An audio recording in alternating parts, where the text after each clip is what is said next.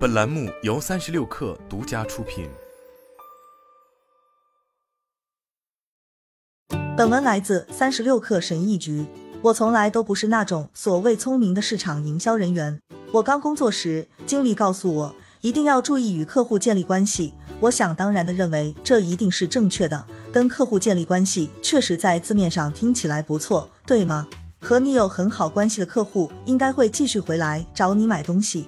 因此，在我的工作生涯中，至少有两年的时间，我把所有的精力都放在了客户关系建设上，像发送 EDM、提供忠诚度折扣，各种你知道的方法我都试过。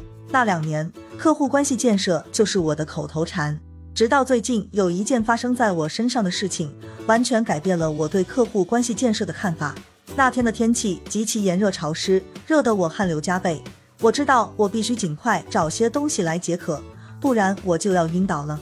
随即，我脑海中映出了一罐冰爽的可口可乐的形象，于是我马上直奔最近的便利店去买。但当我打开可乐盖子的时候，我突然想到，可口可乐从来没有尝试与我建立关系。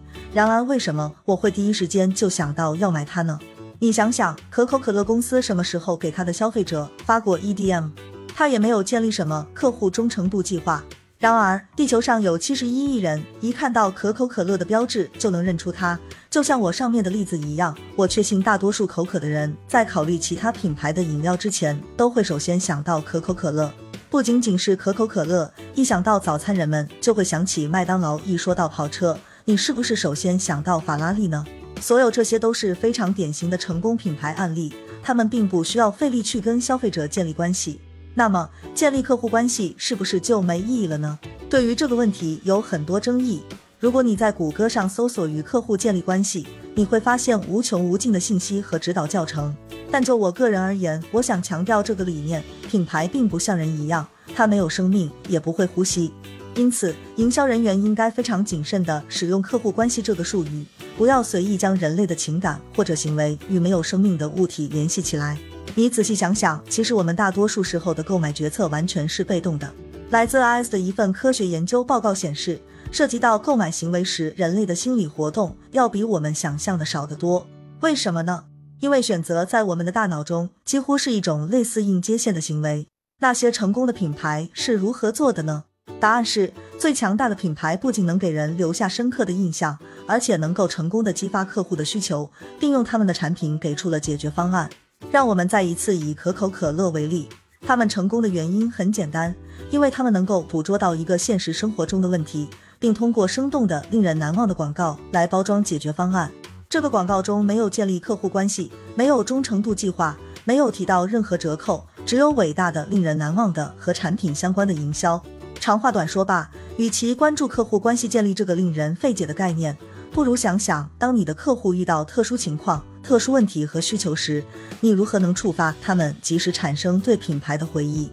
品牌回忆是指在产品或服务或任何其他形式的与品牌关联的情况出现时，消费者能够瞬间想起品牌名称的可能性。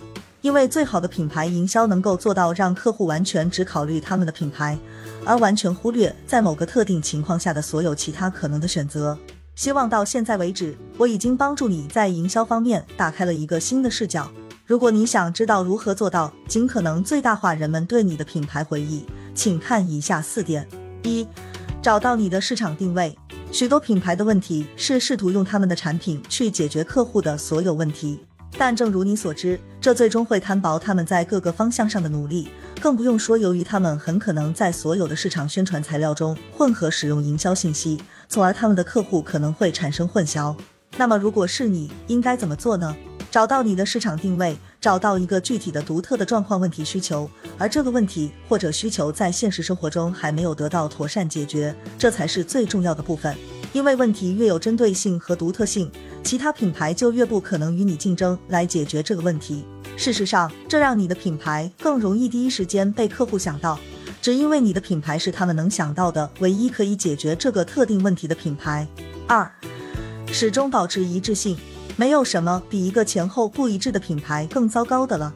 没有人喜欢前一天说了一句话，第二天却完全改变的品牌，这让人觉得它不值得信任、不可靠。最成功的品牌总是极力在他们的信息传递中保持一致，即使他们尝试采用新的广告形式，甚至是新的活动方式，但他们的核心内容永远是不变的。可口可乐永远是关于开启幸福，麦当劳永远是确保你爱不释手。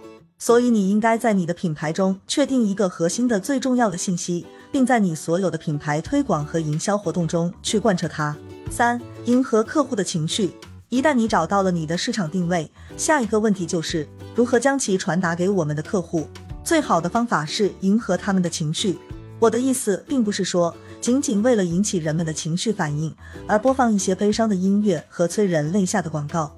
我想说的是，你的目标是要确定你所希望的客户在使用你们产品后感受到的积极情绪，是解脱、愉悦、幸福，还是爱？你要确定一种情绪。并通过你所有的创意和信息传递来帮助你的客户感受到这种情绪。记住，人们对事物的印象不是基于品牌为他们做了什么，而是品牌让他们感觉如何。四、优化你的品牌资产。我们并不是每时每刻都要开展大型的全面的营销活动，这意味着你也需要考虑你的客户在普通的寻常的日子里如何看待你的品牌。检查你的品牌资产：logo、口号、颜色、名称。任何与你的品牌有关的东西，要确保所有这些都与你想传递给客户的信息保持一致。